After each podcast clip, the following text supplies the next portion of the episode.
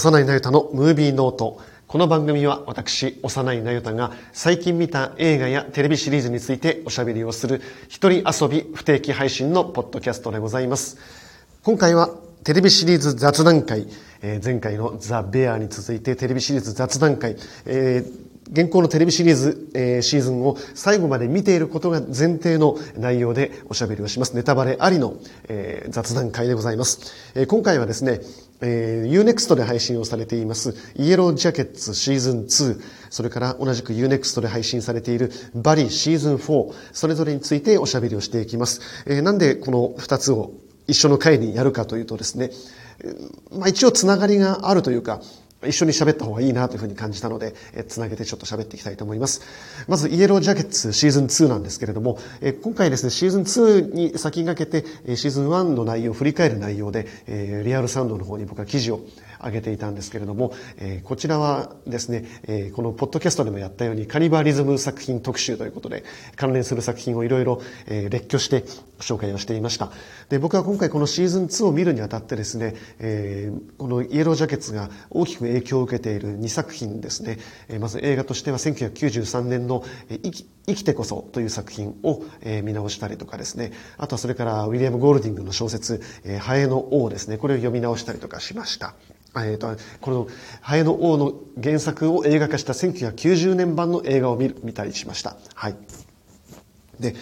このイエロージャケッツの大きな、えー、大まかなあらすじに関しては、このポッドキャストの第1回目のカニバリズム特集のところでも喋ってるので、あんまり詳しくは喋らないんですけれども、イエロージャケッツシーズン2はですね、えー、このシーズン1の大成功を受けて、エミー賞でも本当に主要主要部門、作品賞をはじめ主要部門でノミネートされて、えー、ショータイムでも非常に、えー、高稼働した視聴率の高い人気作品となったことで、シーズン2はかなり予算の規模も増えたんだろうなということで、かなりプロダクションのバリューがアップップしていました。特に加工パートのシーンですね、雪山に遭難しているシーンでは、雪山の広大なロケーションですね、しっかりカメラが捉えて大きな絵作りがかなり増えているなというところもあって、あの、かなり予算が増えてスケールがアップしています。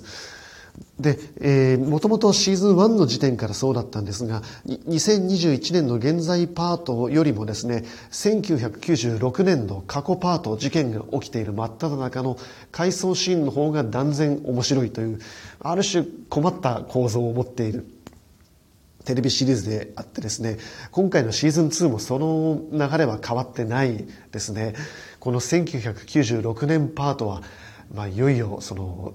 遭難して手助けが来ない。そして山に冬がやってきて雪が積もり始めてしまった。そしてこの1996年パートの最終回シーズン1の最終回では、えー、この女の子たち13人のサッカーチームがいじめによってもともとキャプテンだった女の子、えー、ジャッキーを結局まあ弾き出してしまってジャッキーはじゃあもういいよ私は今日は外で寝るからって言って外で寝た寝たばかりにその日雪が山に降り始めてジャッキーは凍死して死んでしまうというような事態が起きていくわけですね。そしていよいよその雪、山に雪が積もっていて食料に難に陥っていた彼女たちは、さあどうするということで、この第2話で、その、凍ってしまったジャッキーの死体を食べることになっていくんですね。シーズン2のこの一番の見どころはですね、怖いのはこの集団がカルト化していく過程なんですよ。このシーズン2のベスト回というのは僕この第2話だと思うんですけれども、さっきも話したようなそのスケールの大きなカメラのカメラの絵作り、そしてこの集団がカルト化していく過程を克明に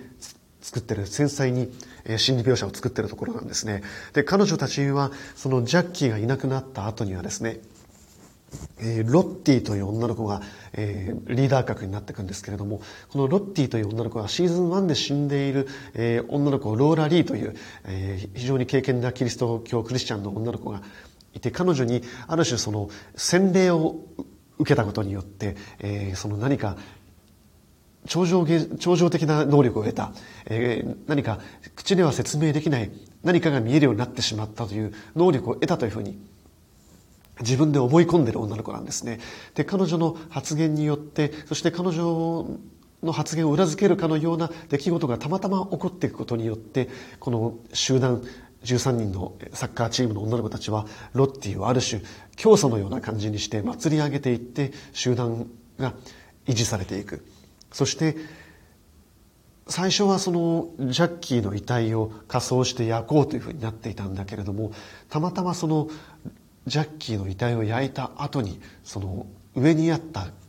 木の枝から雪が落ちてジャッキーの遺体が結局焼くのが途中で阻まれてしまう。それによってこの集団がこのロッティの言うこの森にいる何かの存在によってこれは五カ語だからジャッキーが私を食べてって言ってるんだって言って集団が食べていくんですね。このシーンがその集団がですねその急に着飾って綺麗な格好をして森に並べ立てられているディナーを食べに行くシーンに変わるんですよなんかあのピクニックハンギングロックみたいなね、昔のピーター・ウィアー監督みたいな、あんな風な映像になってですね、そのジャッキーの肉を食べていくっていうシーンが怖いんですよね。で、このイエロージャケッツはですね、まあ、結構問題があるなっていうのは、このジャッキーの肉を食べてしまったことによるそのアフターマス、その後のその影響っていうものを描ききれてないところがちょっと弱いなと思うんですよ。そのシーズン2の第3話、じゃあ食べた後の集団がその影響をどう感じてるかっていうところを克明に描写してない、しきれてないなというふうに僕は感じていて、ただ一方でその少女たちが食べたことに全く両親の呵責を感じていないっていうところが一つのキーになっていて、この引率しているコーチ、えー、コーチベンと言われている、えー、もう事故の時に片足をなくしてしまっているコーチは、この少女たちの集団ヒステリーをもうついていけなくて、客観的に見ていて、そしてコーチだけはいかに腹が減っていても人肉を食うことだけは拒否してるわけですよ。で、このシーズン2はこのコーチベン、スコット、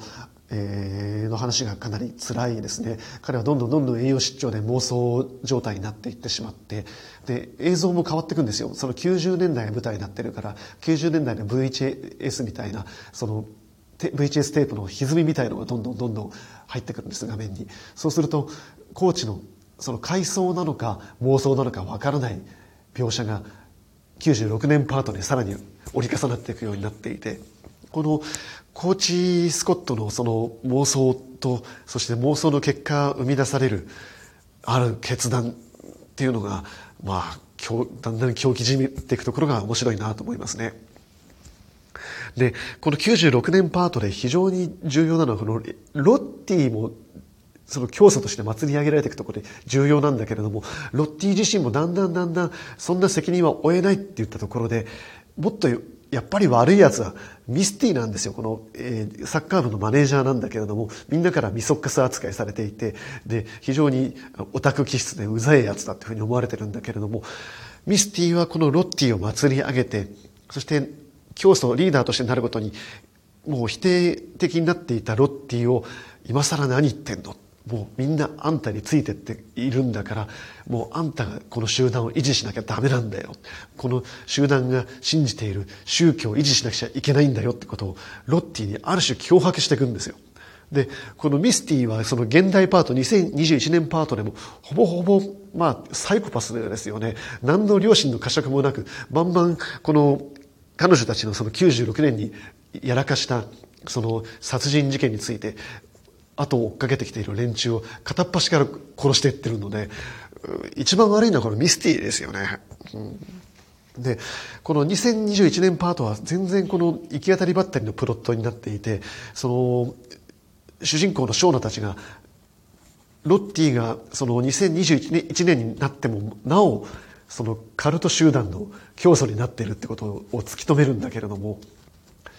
そこに行き着くまでのプロットがまあ、かなり行き当たりばったりで、結局なんか出たとこ勝負で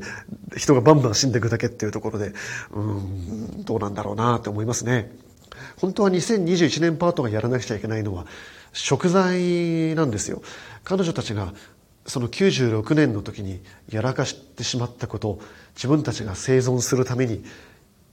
集団でカルト化していってさらにそのカルトのシステムを構築していって結局その中でルールの中で負け、ルールに負けた人を、くじ引きで負けた人を殺していったわけですよ。で、それを、彼女は、96年の彼女らはそれを合理化したし、それは納得していたけれども、今を生きる、2021年に生きる彼女らは、それがいかに間違っていたかってことは分かってるし、だからこそ、両親の呵責に耐えかねて、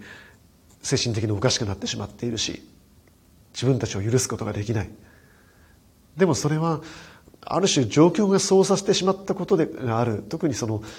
春期の未熟な女の子たちがそういうふうになってしまったことで、ある種しょうがないことでもあるんだけれども、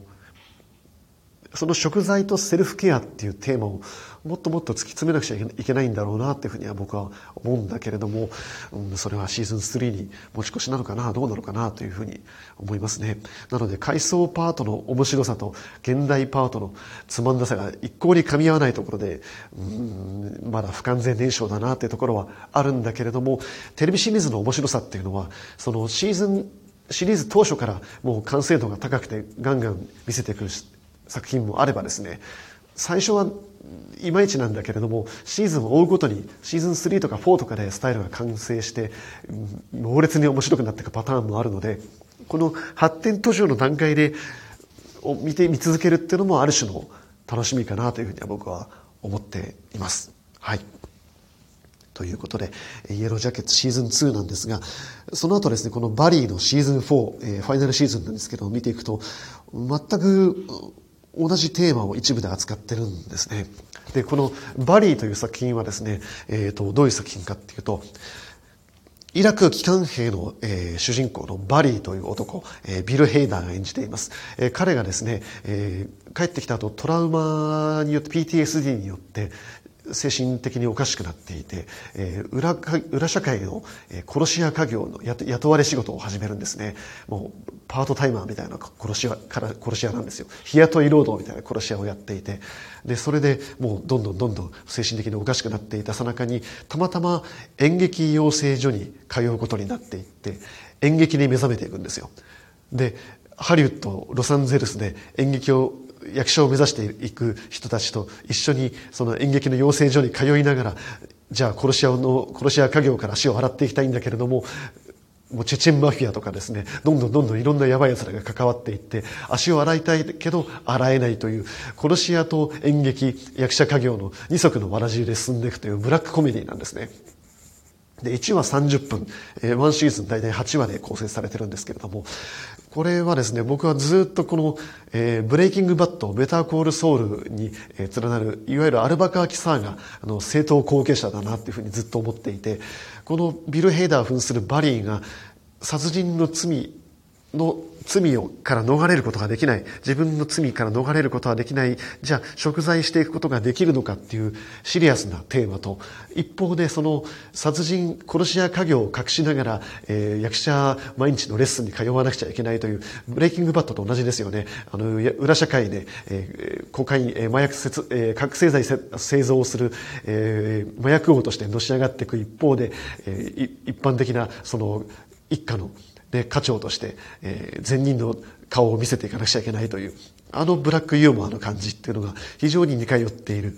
あれがアルバカーキ、アメリカ南西部で起きているなら、こっちは、えー、アメリカの、えー、ロサンゼルスで起きている。そしてここにも、えー、チェチェンのマフィアが絡んできて、大々的な、えー、構想に巻き込まれていくっていうところも非常によく似た構図になっているというのがバリーなんです。はい。で、面白いのはですね、このバリーを演じているビル・ヘイナーが、この作品のショーランナーを務めているところで、脚本、そしてシーズン2から監督を務めているんですね。で、ビル・ヘイダーっていうのはどういう人かっていうと、もともとサタデーナイトライブ出身のお笑いの人なんです。コメディアンなんですね。で、このバリーでをやるまでもいろんな作品で、まあ、いわゆるその脇役、主人公の気のいい友達とかですね、そういう懐型的な面白いお笑い担当みたいな役柄をいっぱい演じてきた人なんですけれども、えー、とここでは、えーまあ、精神を病んでしまったバリーを、まあ、コミカルに演じつつ、えー、その PTSD がだんだんだんだん発露していくところではおっかない演技もしているっていうところで、まあ、お笑いの人っていうのは芝居がうまいんですけれども、で、注目はこのシーズン2の第5話、えー、初めてビル・ヘイダー監督をした回で、ここでようやくそのバリーという作品の方向性が見えてくるんですよ。バリーっていうのはですね、この作品の面白さっていうのは、シュールレアリスムとお笑いコントの融合っていうところとそしてそのシュールレアリズムを表現するためのそのカメラの構図もう引いたカメラの横移動あちょっと切りますすいませんね。なんか、あの、借りてるところが5時になると、チャイムが鳴るみたいで、ちょっとチャイムが鳴ってしまったので、はい、喋り直しますけれども、はい。えっ、ー、と、そういう作風がシーズン2の第5話で確立をされて、バリーの作風っていうのは変わっていくんですね。このシーズン2の第5話っていうのがもう僕、本当にびっくりしたんですけれども、このバリーと、え、その、え、殺し屋の仕事を斡旋する、えー、フュークスという、スティーブン・ルートという、あの、俳優さんが演じてるんですけれども、この二人が殺しの仕事をしに行くんですけれども、そしたら、その殺しのターゲットを殺したらですね、その子の娘みたいな子が現場を目撃してしまっていて、さあどうしようかと思って、とりあえず殺す、殺すのも嫌だな、どうする、保護すると思って近寄っていくとですね、この女の子が異常な戦闘力を持っていて、このバリーとフュークスをボコボコにしていくって話なんですよ。で、そのまま逃げていってしまって、この異常な戦闘力を持っている、なんか野生児みたいな、異常な戦闘力を持った女の子をどうやって捕まえていくかっていう話で、この二人が一晩中街を放浪していくうちに、もう行く先々でひどい目に遭うという不条理劇になっていくんですね。で、一体あれは何なんだっていう、全く、あの、オチがつかないんですよ。もう、二人とも何が起きてるかわからないまんま終わって、その回の最後のセリフは、なんだあれっていう風に終わるっていう。で見てる僕らも、なんだそれっていう風に終わるっていうね。あの、不条理コントと暴力とシュールレアリズムが混在してるんですよ。これがビル・ヘイダーの作風なんですよね。で、これが回を追うごとにどんどんどんどん確立化されていって、ビル・ヘイダーはシーズン3に入ると全体の半分ぐらい監督をして、そして今回このシーズン4第全部8話では全部の監督をビル・ヘイダーがやってるんですね。面白いカットは本当に大あのこのシーズン4でもいっぱいあってですね、牢屋に入っているバリーがその遠くを見ている。自分の過去を回想してるんですけれども一面砂漠なんですよ。砂漠で過去の自分とその父親そしてそこにやってきた父親代わりのフュークスと初めて出会う場面を回想しているっていうとそしたら今度はその砂漠の向こう地平線から結婚した花嫁や花婿の団体が列をなしてこっち側に向かってきてその列をずっとカメラを追っかけていくと砂漠からいつの間にか屋内に入っていってその屋内でバリーは恋人のサリーとダンスを踊ってるっていうふうに変わっていくんですよね。それなんかあのねあのエミル・ストリッツァみたいな感じの絵になっていくんですけれども。で、この作風の影響を強く与えてるなと思うのは、このバリーのシーズン1からゲスト監督をしていた、えー、ヒロムライ、アトランタの監督ですね。ヒロムライの影響も強いんじゃないかなと思います。ヒロムライのアトランタっていうのは、アトランタに住んでいるドナルド・グローバーをはじめとするその黒人たちの日常を描いている作品なんですけれども、それもアメリカで黒人として生きることってどういうことなんだっていうのを、ホラー、それはホラーなんだよっていう日常がちょっとねじれているシュールな不条理的なホラーなんだよというふうに描いていた作品で日常描写が突然何かぐにゃりとねじれたかのようにホラーに転じていくあの作風っていうのが非常にバリーに強い影響を与えているなというふうに僕は思いますね。はい。で、えー、このシーズン4の後半になっていくとこのバリーの本当にシーズン4の作風っていうのはすごいなと思うんですけれども、1話30分しかないのに、どうすんのってぐらい、いろんなキャラクターのいろんな思惑が乱れいっていて、どうなっていくか全く読めないんですよ。で、シーズン4の後半から突然時間が10年飛ぶんですよね。そうすると、このバリーと、そして恋人のサリーはですね、その牢屋から逃げたバリーと一緒に全国指名手配になって、そのアメリカのどこか片田舎に潜伏して身を偽って生きてるんですよ。そして砂漠のど真ん中にある綺麗な平屋の一戸建てで二人暮らしていて息子もいるんですよ。ただバリーはもう面が割れてしまっているので外に出ることができないので代わりにサリーがカツラをかぶって田舎のダイナーでバイトをして過ごしてるんですよ。え突然こんなに話が飛ぶの？と思うんですよ。でバリーは突然その宗教に目覚めていて敬虔なクリスチャンになっていてテレビのその年度番組とか見てるんですね。で、あの、聖書を読み読み込んでいて、で、それを息子とサリー家族3人で毎日見るのが習慣になっている。ただ一方でサリーの方は自分の名前をエミリーと偽ってもう非常に疲れたダイナーの出場の知れない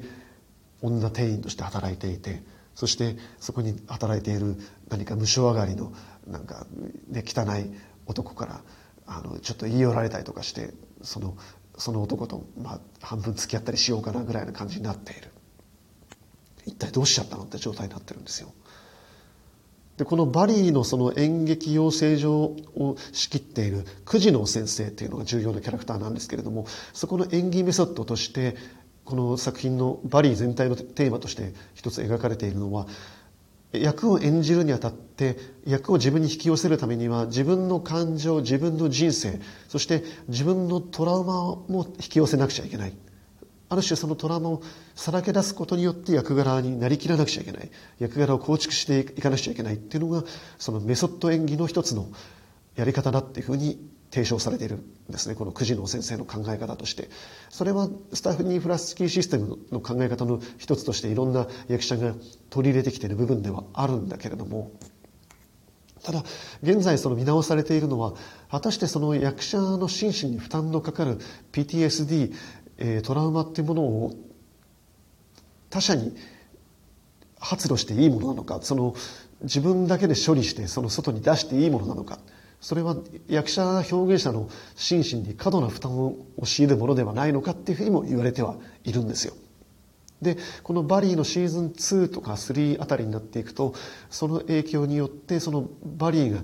一瞬トランス状態でいい芝居をするシーンがあるんだけれどもそれは自分の従軍時代の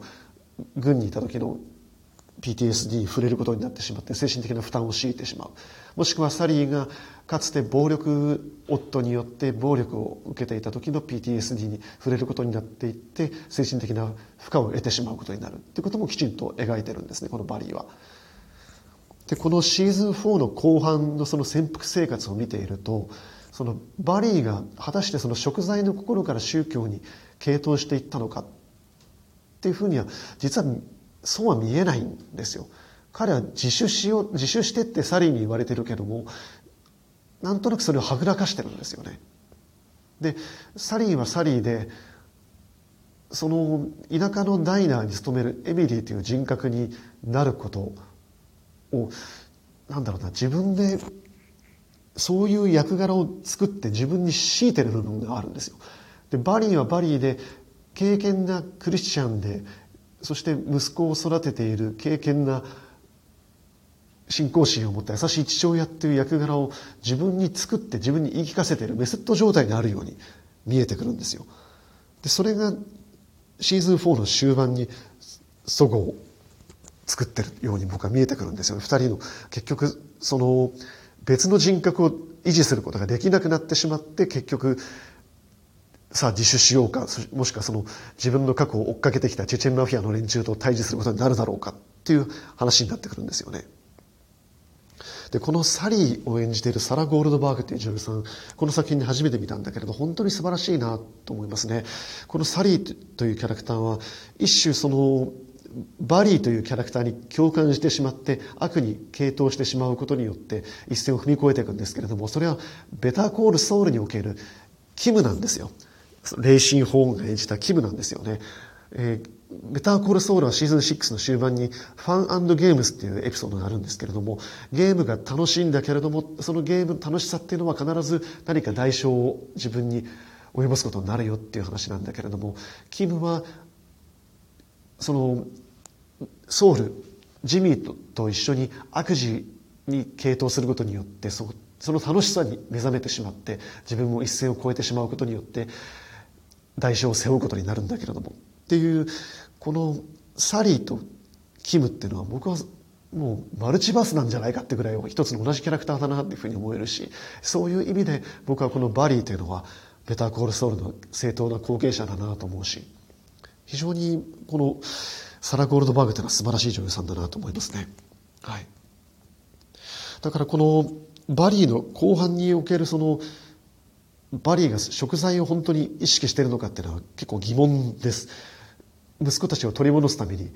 機関銃自動小銃アサルトライフルを2丁買って背中に背負っていくとそれが十字架になってるっていう考察を読んだんですけれどももちろんそうですねと思うんだけれどもそれも全部もうバリーのメソッドですよ。なりきってるんですよ。そうなることでそう役がね没頭することでバリーはそれがいいと思ってる。ところがこのバリーの終盤ですね。あるセリフでそれが否定されてるんですよね。フュークスとえー、それからチェチェンマフィアのハンクという、まあ、このバリーにおける、まあ、コミックリリーフ的なもうもう魚しがたいほどの同胞の、チェチェンマフィアが出てくるんですけれども彼も後半非常にキャラクター重要なキャラクターになっていくんですがフュークスがその俺は一発に指導者を気取っていたっていうふうにハンクに向かって告白するんですね。でハンクに対してお前は自分が嫌いだから演じてるんだよって言うんですよ。ハンクはチェチェンマフィアに脅されることによって恋人のクリストバルっていうのを殺してしまうんですけれどもそれに目を背けてチェチェンマフィアの新たなリーダーとして台頭していくわけなんだけれどもそしてこの10年の間にもうい一発の大企業の社長みたいな感じになって裏社会を牛耳ってるんだけれどもそれはフュークスに言わせればお前は自分が嫌いだから別の人格としてそれを演じてるんだよって言うんですよ。人って何で演じるのかっていうのがこのバリーの一つのテーマであるんですよね。人間はっきり言えば幸せだったら他人になるなんて演技しませんよ。自分がどこか許せないとか自分がどこか嫌いだったりとか自分が生きてる社会がどこか居場所がないとか受け入れられないとかそういう何か欠点とか生きづらさががあるからこそ他人になったりとか何か別の物語を生きることに人間というのは見出す魅了される部分があるのであって。だからサリーは暴力夫から逃れて女優になりたいっていうふうに言ったしバリーは従軍経験の苦しさから逃れるために演じるっていう別人格にはまっていったわけだし。そしてこのハンクも恋人を殺してしまったことを逃れるために別の人格を構築してるわけだし。じゃあこのバリーで一番その食材を求められているというか本当に責められているのは誰なんだろうって言った時に実はフュークスそのバリーを殺し屋の道に引きずり込んで殺しを斡旋していっていいように搾取してきたフュークスであるしそしてメソッド演技を伝授してその精神的な負担についてケアもしていなければある種その役者たち役者志望の人たちをまあね自分のレッスンに通ってきてる金づるですからを搾取していた九次の先生なわけですよ。本当にこの「バリー」っていう作品で糾弾されているというのはこの二人もしもっと言うとこの九次の先生が最後まで全く自分の罪に無自覚的なので九次の先生が糾弾されてるんですよね。演劇の養成所っていっぱいあるんです。いろんな形態があってそれは事務所が所属するタレントもどきの人たちを、まあ、レッスンして、まあ、ちょっとは使えるようにして何か自分の事務所でブッキングできる作品の配役につけようかなっていうために高額な何かレッスン料なり所属料だったり取ったりする場合もあれば進撃の劇団が新しい世代を取り入れるために1年間とかで通年で授業を作っ設けてやってる場合もあればあとは役者が自分で得たその技術能力、えー、研鑽したものを伝えるためのいわゆるその私塾みたいな感じで、えー、生徒を集めてるっていう場合もあります。ただ素晴らしいものもありますよ。もちろんちゃんとシステムを構築して勉強して学学術的に構築されたものを伝授している人たちもいればいわゆるその独学の技術を伝授する口頭で伝えるだけの、まあ、眉唾的な怪しいものもいっぱいあって多分それはロサンゼルスの俳優研究所っていうのはいっぱいあるんだろうなっていうふうには思う思うし僕はこの久慈の先生っていうのはまあ、言ってることの半分はまあ理解できます。そのある程度役者をやった人だったら分かるなってことを言ってるんだけれどもまあ金を取ってるだけだよなって感じはするんだよね、うん、だからこのバリーの最最終回の最後九次郎先生が突然あんなひどい目に遭うしそしてバリーが結局九次郎先生に搾取されたかわいそうな人だった犠牲者だったっていうふうに実写映画化されてるっていう結末になったんじゃないかなっていうふうには僕は思うんです。バリーはだって全然反省してなかったもん。反省してないで、その自分の言い分をねじ曲げて映画化しようとしていた九次郎先生を殺そうとしていって結局ああいう目に遭ってるわけだから。僕はバリーってそういう作品だったんだろうなっていうふうに感じています。はい。だからここで重要な話としては、最近のテレビシリーズいろんな作品、テーマが結構被ってるところであるのは、自分を大事にするセルフケアの部分なんですよ。さっき話したイエロージャケッツもそうだし、このバリーもそうだし、自分を大切にできないとどこかでそれは無理が来てしまって誰かに搾取されてしまったりすることもあるだろうしっていうところで僕は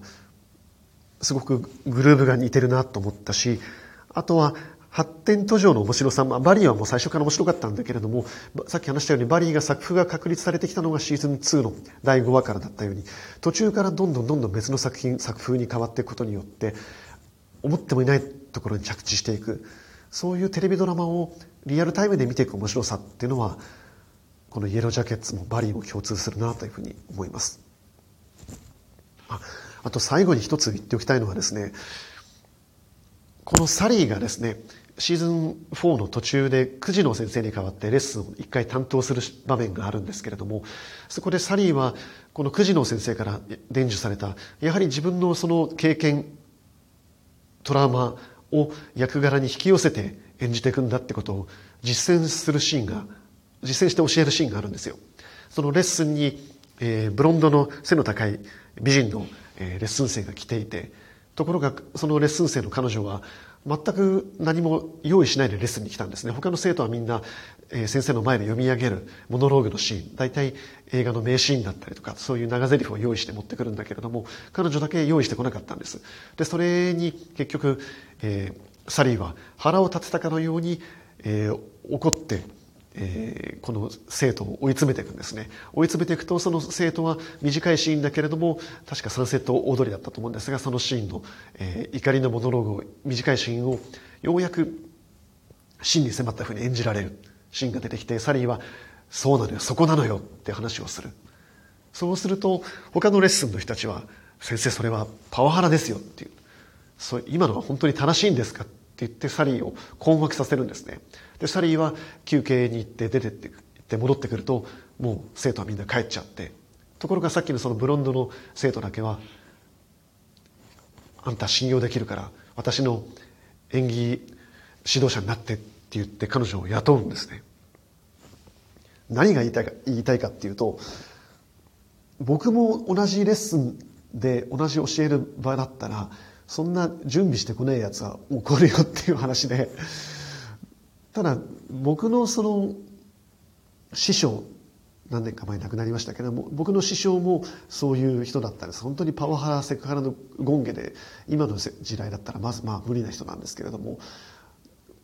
そういう覚悟が甘い人、考えが甘い人に関しては、ある種やはり追い詰めるような物言いで引きあの正しい場所に引き寄せようとするっていう行為はあったよねっていうところがあってそれが今の規範で正しいか正しくないかっていうのは僕はちょっと判断できないし今ここで言えないんだけれどもそのこれはこの前のエピソードであごめんなさいちょっと前後しちゃうんだけどそのいわゆるキャンセルカルチャーの話にもなってくるんだけれども役者っていうのがその人間の感情を操るそして全く未知の人格を構築するっていういわゆる芸術行為であってその時に